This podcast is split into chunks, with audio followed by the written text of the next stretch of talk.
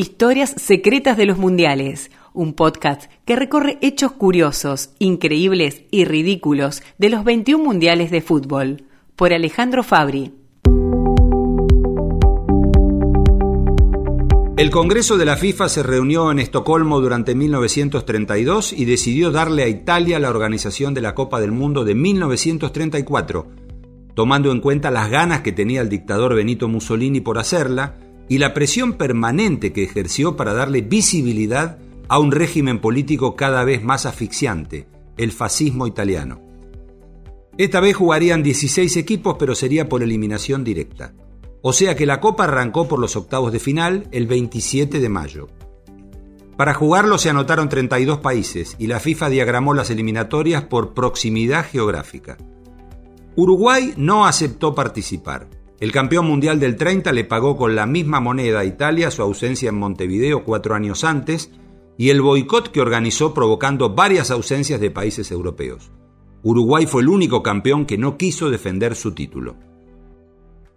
La Argentina asistió con un equipo integrado por jugadores del interior del país y aquellos que lo hacían en la desfalleciente Asociación Amateurs, ya que la liga profesional creada en el 31 para el torneo porteño y bonaerense no fue reconocida nunca por la FIFA. Por esa razón, jugadores de altísimo nivel como Bernabé Ferreira, Roberto Cherro, Antonio Sastre, Diego García, Sebastián Gualco, el propio Pancho Barallo, Carlitos Peuchele y muchos otros no pudieron participar al jugar para clubes de la liga profesional. Tras el sorteo, la Argentina debía enfrentar a Suecia, uno de los que había boicoteado el Mundial de Uruguay. Para ese debut en Bolonia, el entrenador italiano Felipe Pascucci se hizo cargo del equipo, pese a sus 27 años y una módica experiencia en Estudiantil Porteño y en Sportivo Barracas, clubes que seguían en el amateurismo, aunque tuvo un paso efímero por River. Aquel 27 de mayo el equipo nacional presentó al chaqueño Héctor Freschi de Sarmiento de Resistencia, Alberto Galateo y Federico Wilde de Unión de Santa Fe, Juan Pedevila y Alfredo de Vicenzi de Estudiantil Porteño, Francisco Rúa de Sportivo Docsud, Roberto Iranieta del Lobo Mendocino, José Neín de Desamparados de San Juan, Ernesto Vélez de Defensores de Belgrano, Arcadio López de Sportivo Buenos Aires, y Constantino Urbieta Sosa, un paraguayo nacionalizado argentino que militaba en Godoy Cruz de Mendoza. Los suecos mostraron un fútbol rudimentario y muy práctico, en tanto los argentinos hicieron lo habitual, gambeta, toques de pelota en un ritmo lento, pero la mala actuación del arquero Freschi, que tenía 23 años, les aguó la esperada fiesta. Convirtió gol Belis a los 4 minutos, lo empató Johansson 5 minutos después, el santafesino Galateo puso en ventaja al equipo nacional y otra vez Johansson lo igualó. En el segundo tiempo y a falta de 11 minutos, un remate sin potencia del puntero izquierdo sueco Kron se metió por debajo del cuerpo de Freschi y generó la derrota por 3 a 2. Eliminación directa, debut y despedida para el primer subcampeón mundial. Fue Federico Wilde quien al regresar le dijo al cronista del diario santafesino El Orden que si jugamos 10 veces más contra los suecos le ganamos 11. Todavía no puedo explicarme cómo nos han podido ganar, porque nuestro equipo dominó el partido, pero una desgraciada intervención de nuestro arquero fue la causa del tercer gol de ellos. Wilde repitió los argumentos argentinos habituales cuando una derrota nos duele. Fuimos mejores técnicamente, tuvimos mejor juego y armonía de conjunto. Ellos deben haber aprendido algo de nosotros porque nosotros, sinceramente, no tenemos nada que aprender de ellos. La revista El Gráfico, creada en 1919, señaló, no es irrespetuoso ni un desaire y ni siquiera una novedad decir que la verdadera representación del fútbol argentino está en el profesionalismo, que podrá ganar o perder, pero sería mucho más auténtico que este combinado de jugadores con escasa calidad.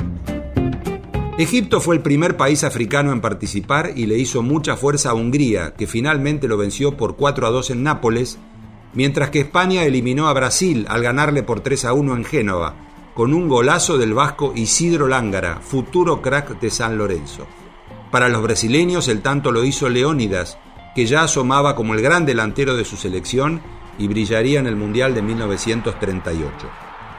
Italia aplastó 7 a 1 a los Estados Unidos y la poderosa formación de Austria, considerada el mejor equipo de aquellos años, le ganó con susto y en suplementario a Francia por 3 a 2 en Turín.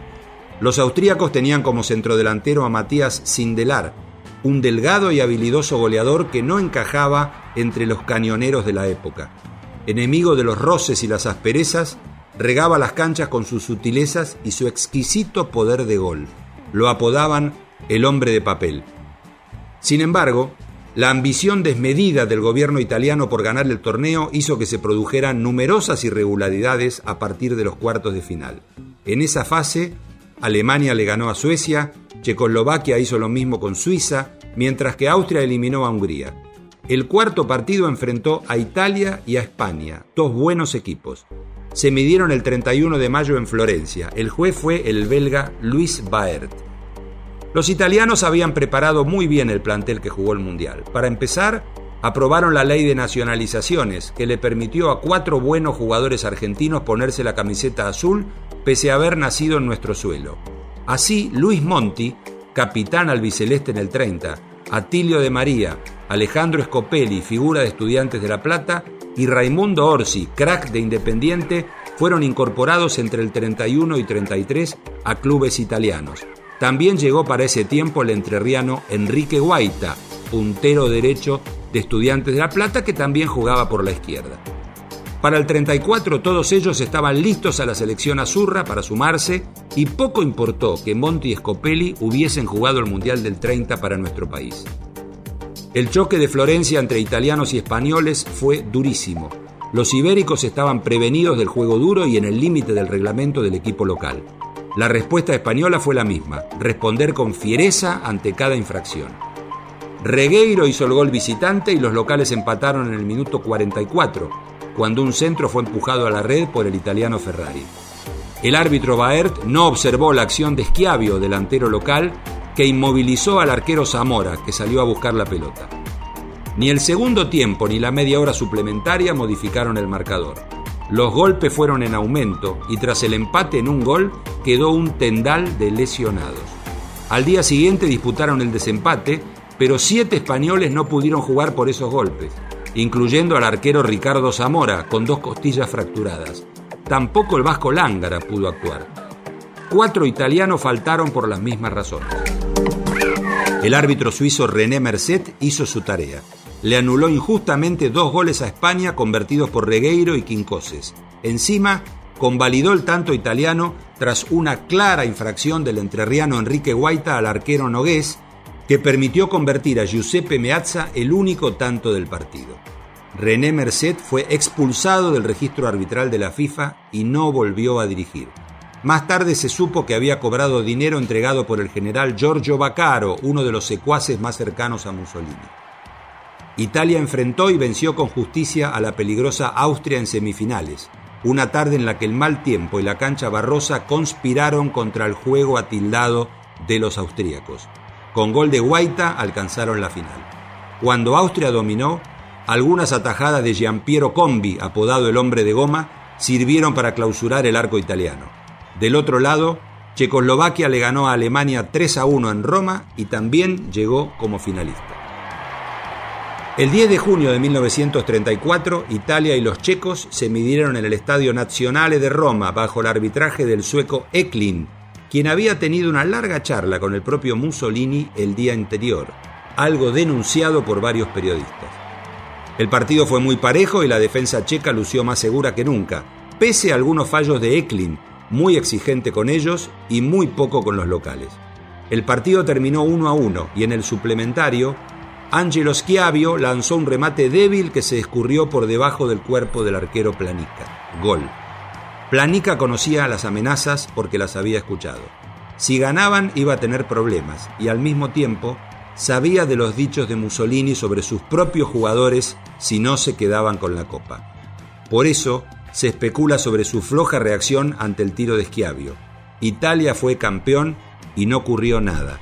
Cada jugador italiano embolsó 1.725 dólares por ganar el título. A propósito del campeonato ganado por Italia, el argentino Luis Monti, después de obtenido el título, reflexionó. Pensar que en 1930 me mataban si ganaba con Argentina en Montevideo. Cuatro años después me mataban si no ganaba con Italia en Roma.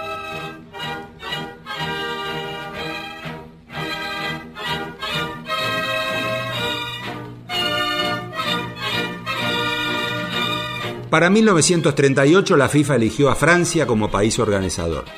El presidente Jules Rimet analizó el futuro de su continente y supuso que la guerra no tardaría en llegar, algo que lamentablemente pasó. La Alemania de Hitler ya había iniciado su plan expansionista y la invasión a Austria provocó una gran conmoción. El fascismo italiano invadió países del norte africano y los militares españoles sublevados estaban ganándole la guerra a la democracia republicana, pero con los apoyos de Mussolini y de Hitler. Todo hacía pensar lo peor, y Rimet no se equivocó. Los austríacos, por ejemplo, no pudieron jugar ya que su invasor alemán no lo permitió y la FIFA avaló esa situación. La tercera Copa del Mundo tuvo el mismo formato que la anterior, con 15 equipos en eliminación directa por octavos de final. Participaron 12 países europeos además de Brasil, Cuba e Indias Orientales, el nombre que tenía Indonesia por aquellos años. La Argentina y el resto de los sudamericanos no aceptaron participar porque esperaban una sede en nuestra zona geográfica. En realidad, en el caso argentino, los clubes profesionales se negaban a ceder jugadores y ante las dudas para armar el equipo se decidió no concurrir. Una nueva equivocación. Suecia avanzó de ronda por la ausencia austríaca y Cuba sorprendió al eliminar a Rumania tras un empate en tres goles y un triunfo por 2 a 1 en el desempate. Hungría aplastó a las Indias Orientales y Francia eliminó a Bélgica. También ganaron Italia y Checoslovaquia, pero hubo dos resultados que opacaron al resto. Brasil derrotó 6 a 5 a Polonia en Estrasburgo. Cuatro goles del artillero polaco Wilimowski no alcanzaron para frenar a Leónidas y sus compañeros. El Diamante Negro hizo dos goles incluso uno sin su botín porque lo había perdido en la jugada previa. Willy Mosky era simpatizante nazi y se fue a vivir a ese país para colaborar políticamente. Jugó allí y se retiró. Cuando Polonia jugó, 30 años después, la Copa del 74, Willy Mosky, que ya era un hombre de 70, se presentó en la concentración para saludar al plantel, pero nadie de los polacos quiso recibirlo. Fue catalogado como traidor a la patria.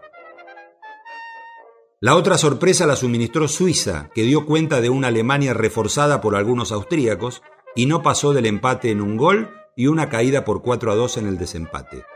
Cuentan que Hitler pegó un puñetazo en su escritorio muy enojado por la eliminación. Los austríacos que no habían querido formar parte del combinado de su invasor se despidieron del fútbol ganándole un partido amistoso al equipo alemán en Berlín. Esa tarde fue el juego final de Matías Sindelar, el hombre de papel, el ídolo austríaco, que jugó de forma brillante ante Alemania. Meses después fue encontrado muerto en su departamento de Viena junto con su novia italiana. Un escape de gas, se informó. Las dudas sobre la muerte de Sindelar siguen hasta hoy, y las sospechas recayeron en la Gestapo, la policía secreta alemana. El entierro de Sindelar en Viena reunió 50.000 personas. La calle donde vivía hoy se llama Sindelar Strasse. En los cuartos de final Italia le ganó a Francia por 3 a 1 en París. Los italianos jugaron vestidos de negro, el simbólico color del fascismo, y tuvieron en Silvio Piola al goleador de la tarde. Triunfo sueco por 8 a 0 ante Cuba, victoria húngara por 2 a 0 ante Suiza y empate 1 a 1 entre brasileños y checos en un partido que fue apodado la Batalla de Burdeos. Se pegaron tanto que no se pudieron ganar. En el desempate, Brasil ganó 2 a 1 con un tanto de Leónidas. Las semifinales fueron lógicas. Hungría 5-1 a Suecia, Italia 2 a 1 a Brasil, que recién pudo descontar a tres minutos del final. En el partido por el título, Italia sacó pecho y venció con justicia a Hungría. Fue 4 a 2 en Colombes, París, ante 45.000 personas. Muchos tanos antifascistas fueron a silbar a su escuadra, pero terminaron aplaudiendo y festejando el segundo título ganado. Dos goles de Piola y otros de Colausi le permitieron a Italia vencer de nuevo, conducida otra vez por el experimentado Vittorio Pozzo. Cuando levantaron la Copa del Mundo, faltaba menos de un año y medio para el inicio de la Segunda Guerra Mundial. Mussolini no se puede quejar del fútbol. Consiguió dos mundiales. Suena Giovinezza, el himno del fascismo italiano.